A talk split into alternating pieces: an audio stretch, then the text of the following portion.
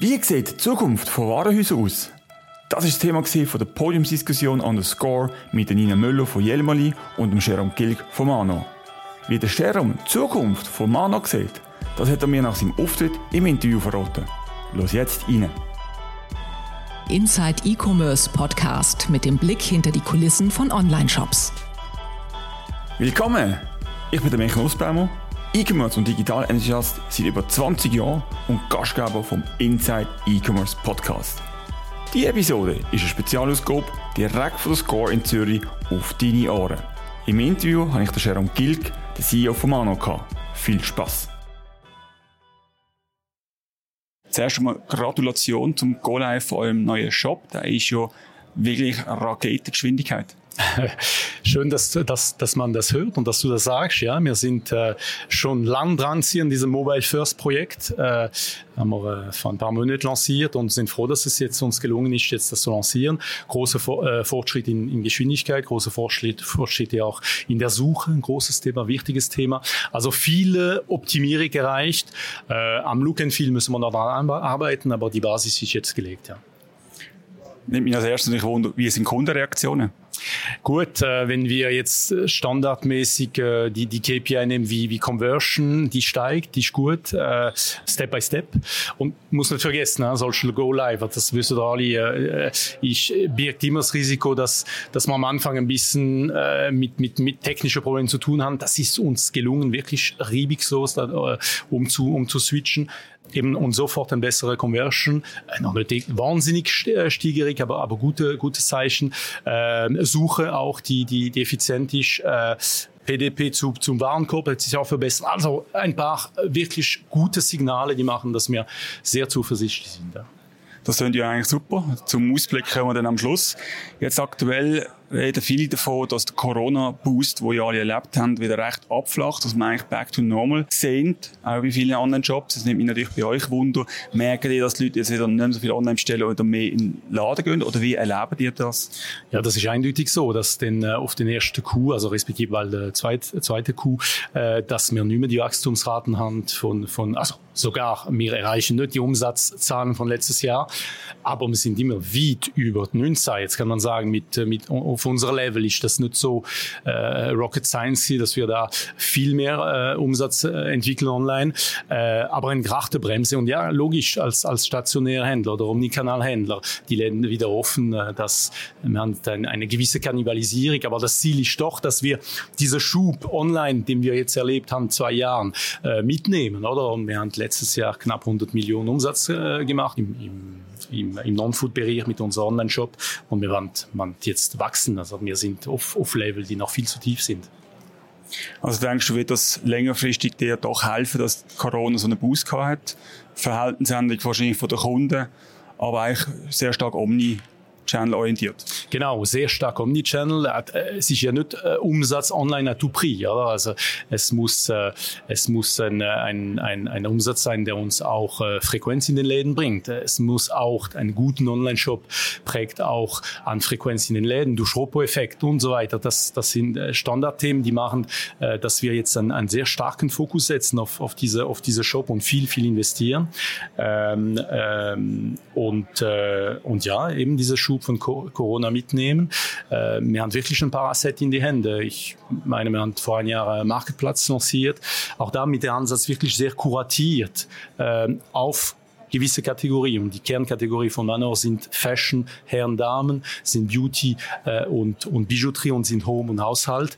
Auf diese Kategorien wirklich sehr stark sein, on und offline Marktplatz äh, äh nützen, um Longtail, also mehr Sortiment anzubieten ähm, und, äh, und, so, und so das Wachstum online auch weiter, weiter nach vorne voranzutreiben. Du hast erwähnt, ihr habt den Marktplatz eingeführt. Sind mir natürlich nach ein paar Monaten Laufzeit Wunder, wie ist es angelaufen? Wie kommt es an? Bist du zufrieden mit dem Wachstum? Ja, wir sind, also es könnte immer besser sein. Ne? Jetzt muss man äh, fairerweise sagen, ähm, die Visibilität der, der, der Marktplatzprodukten hat gelitten äh, kurz vor Einführung von Mobile First, unser neue Front, äh, Front, Frontend, äh, äh, also unser neuen Auftritt online. Ähm, was wir einfach merken, ist, dass mittlerweile es sehr einfach ist, via Marktplatz äh, SKU zu öffnen. Oder? Und wir müssen jetzt aufpassen, dass wir nicht äh, äh, eben Anzahl SKU prix eröffnen, oder? weil ich könnte innerhalb von sechs Monaten äh, ein Million SKU bringen. Aber das ist nicht das Ziel. Das Ziel ist, dass wir nach wie vor ein Omnichannel Marketplatz sind, oder? Also, äh, und, und äh, nochmal, wie gesagt, kuratiert auf die Kernsortimenten äh, arbeiten und den Marktplatz ist da, um, um, um diese Strategie, was Sortiment anbelangt, zu ergänzen welche Produkte kommen denn auf den Marktplatz? Also was braucht es, dass so etwas am Marktplatz aufnehmen? Müssen die Produkte dann auch im stationären Handel sichtbar sein oder was ist eure Hintergedanken? Nein, es ist wirklich, also wenn wir, es hat zwei Unterschiede oder drei Unterschiede sogar. Wenn wir unsere bestehende Wholesale-Marken nehmen, dann bieten wir unseren Marken ähm, äh, die Möglichkeit, ihr Sortiment zu erweitern. Ja? Klassisches Longtail-Ansatz, äh, das heißt, was ihr nicht im Wholesale habt, äh, kommt auf die Marktplatz, mehr Farben, mehr Größe, mehr, mehr Auswahl. Ähm, äh, das ist ein, ein Ansatz. Und dann haben wir äh, den zweiten Ansatz, ergänzende Sortimenten. Wir sind sehr stark, ich habe es gesagt, im Home-Haushalt. Äh, da kann ich mir vorstellen, ergänzendes Sortiment wie Matratzen, weil es durchaus denkt, wir sind die größten Verkäufer von Heimtextilien, Bettwaren. Warum nicht Matratzeprodukte unkompliziert ist äh, online äh, und das anzubieten? Ähm, also ergänzend oder, ähm, oder wirklich äh, komplementär an den Marken, den wir schon haben. Online, also im Wholesale, online und offline. Werden wir denn in den stationären Läden bei euch auch wieder mehr Marken aus dem Marktplatz gesehen, wo das dazukommen? Wir testen momentan gerade, es ist noch äh, spannend, wir testen momentan so einen, einen Showroom-Ansatz in, äh, in unser Laden in Vevey, wo wir einen von unseren Partnern die Möglichkeit gegeben haben, 50 Quadratmeter Produkt, Gartenmöbelprodukten anzubieten. Äh, und äh, ja, man sieht durchaus eine, eine, rachte, eine rachte Steigerung, also auch da wieder die Stärke des, des Ladens, äh, die Visibilität des Ladens nützen. Das sehen wir bei den Marken, oder? Bei den Marken, äh, wenn sie ein, ein Produktlaunch waren, dann gehen sie nicht alle nur online online und auf Social Media, aber sie werden auch eine ein, ein, physische Präsenz und das ist eben unsere Stärke mit unserem unser Verkaufsnetzwerk. Das hast du gerade auf der Bühne zusammen mit Nina Möller von äh, Jelmoli darüber diskutiert, wie die Zukunft von Warenhäusern aussieht. Wie siehst du die Zukunft von Warenhäusern in der Schweiz und im Speziellen auch von Manor? Einen klaren Omnichannel-Fokus, also exzellent im, im Omnichannel. Das heißt, äh, alle, alle äh, Vorteile des Online-Shop auch noch ergänzend im Stationär anzubieten. Das sind alle Services, die wir mit, mittlerweile alle kennen. Click and Collect, Click and Collect Express, äh, Sofort Delivery, äh, App Stores. Und das ist, das ist die Zukunft, in welcher, in auf ein klar fokussiertes äh, Angebot. Also wie gesagt, äh, das Warenhaus, wir sind, wir nennen intern uns langsam aber sicher Omni, Omnichannel Marktplatz, aber kuratiertes, äh, auf Fokussortimenten, wo wir wirklich uns noch differenzieren können. Ähm, ja, die Frage eben stellt sich immer, 59 Warenhäuser schweizweit, ist das nicht zu viel? Äh, ich kann es heute nicht sagen. Wir, sehen, wir schauen das schon sehr kritisch an. Äh, aber es ist nicht nur, nicht nur eine Analyse äh, eben, äh, auf die Rentabilität des Ladens, sondern es ist viel mehr. Es ist, ist, ist mein Laden in einem Umfeld, wo viel Konkurrenz ist, schaffe ich in diesem Ressourcegebiet mehr Umsatz zu machen, nicht nur im Laden, sondern online auch. Äh, macht auch Sinn, um den Laden zu behalten und, und, und. Es sind viele Parameter, die machen, dass, dass diese Verkaufsnetzwerk äh, besteht, oder? Und, äh, ähm, also einen vollen Fokus auf Omnikanalität mit einem klaren Fokussierung auf, auf Kategorie, äh, auf Sortimenten, die das Warenhaus machen, sprich, nochmal, sag's nochmal, Mode, Home und Haushalt, Beauty äh, und, und Bijouterie. Und alle anderen Sortimente sind nach wie vor wichtig, aber denen äh, geben wir sicher mehr, weniger Fokus und äh, auch stellen uns gut Partnerschaft vor, wie wir es mit, mit Fnac gemacht haben im Bereich Elektro, äh, wo wir sowohl in den Läden, aber auch online, dank Marktplatz, weil wir werden das ganze Sortiment von Fnac online anbieten via Marktplatz, äh, das ergänzend. Spitzige Frage. Tut Omnichannel den Online-Shop beflügeln oder den stationären Handel? Sowohl als auch. Sowohl als auch. Es ist eindeutig, oder? Es ist eindeutig.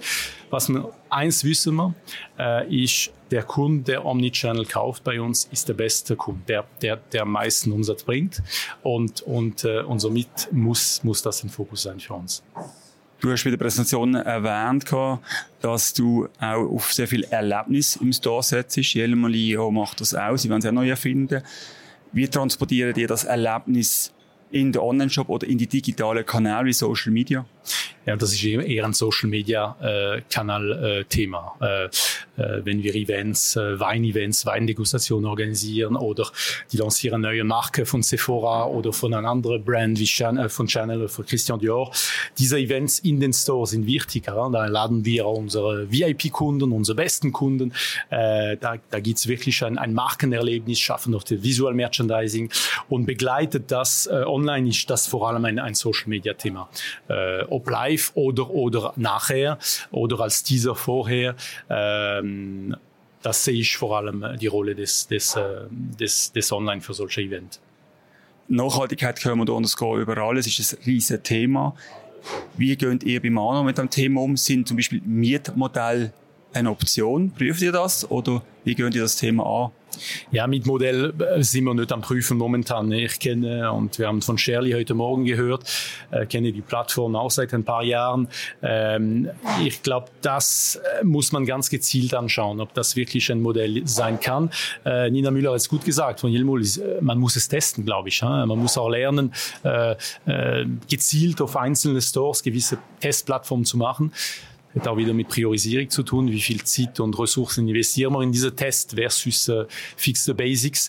Äh, aber äh, man muss, man muss dran bleiben. Man muss dran bleiben und schauen, was da passiert. Gewisse Tests und Learn machen und eben die Möglichkeit, äh, Fläche in den Stores äh, frei zu behalten, wo alle sechs Monate, alle drei Monate etwas anders kommt, das wäre so ein, ein, ein Testwert für, eine, für so eine Sharely-Plattform zum Beispiel. Also bald sind die Stores fast agiler als der Online-Shop. Ja, das würde ich jetzt auch nicht sagen. Das ist jetzt sehr ambitioniert. Äh, aber wir müssen lernen, viel agiler und viel schneller zu sein. Und Corona hat uns in dem Sinn sehr viel äh, geholfen, aber ohne die Priorität aus dem Auge zu verlieren. Also Priorität sehr fokussiert arbeiten und trotzdem ein bisschen äh, Ressourcen und, und Power und Energie an, an Neuheiten, an Pilot, Pilot und auch, und das ist unser Vorteil, gewisse Freiheit an unsere Store Manager geben, die das testen können nachher. Jetzt nimmt mich natürlich Wunder, wenn ihr so viel priorisiert und Energie und Ressourcen drinsteckt, auf welche nächsten neuen Features im Online-Shop, im Omnichannel oder im Store dürfen wir uns vom Mano freuen? Es sind vor allem, äh, ich muss, muss Sie enttäuschen, es sind vor allem fixed Basics, den wir an der arbeiten. Und zum Beispiel äh, Marketplatz bieten wir momentan noch nicht Kauf auf Rechnung, machen wir jetzt. Äh? Mobile First lanciert in den nächsten drei Monaten, sondern das Fliegen. Zum Beispiel Payment in den Stores, dass es viel einfacher geht, äh, diese sogenannte In-Store-Bestellung gesteuert von unseren Verkäufern mit Kunden am POS. Da haben wir ein, ein sehr komplexes System, machen trotzdem bereits schon 10% Umsatz online. Oder? Umsatz online passiert in den Stores. Äh, da werden wir bis September äh, die klassischen Kaufmethoden, also respektive du kannst es an der Kasse, ob du online und offline an der Kasse alles zusammen bezahlen. Das sind so Basics, oder? Manche Retail werden sagen, ja gut, das haben wir schon lange, das haben wir noch nicht so weit und äh, das muss den Fokus sein. Und da erhoffe ich mir viel jetzt bereits schon. Also man sagt, du enttäuschst mich überhaupt nicht. Also für mich ist das Customer Experience, wo immer besser wird. Ich finde, das ist ganz wichtig, dass man beim Einkaufen das einfach, schnell und gut funktioniert. Jerome, merci vielmal für deine Zeit. Weiterhin viel Erfolg. Ich bin gespannt, was für Basics noch kommen, wie du sagst, oder was für neue Features dazu kommen. Ich wünsche euch weiter viel, viel, viel Erfolg in diesem harten Business, aber ich bin sicher, ihr seid auf einem super Weg. Danke, Michael. Sehr gerne. Willst du keine weitere Episode verpassen? Dann abonniere den Podcast jetzt. Neu kannst du den Podcast auch auf Apple und auf Spotify bewerten. Merci für deine Bewertung und den Support vom Podcast. Merci und bis zur nächsten Episode.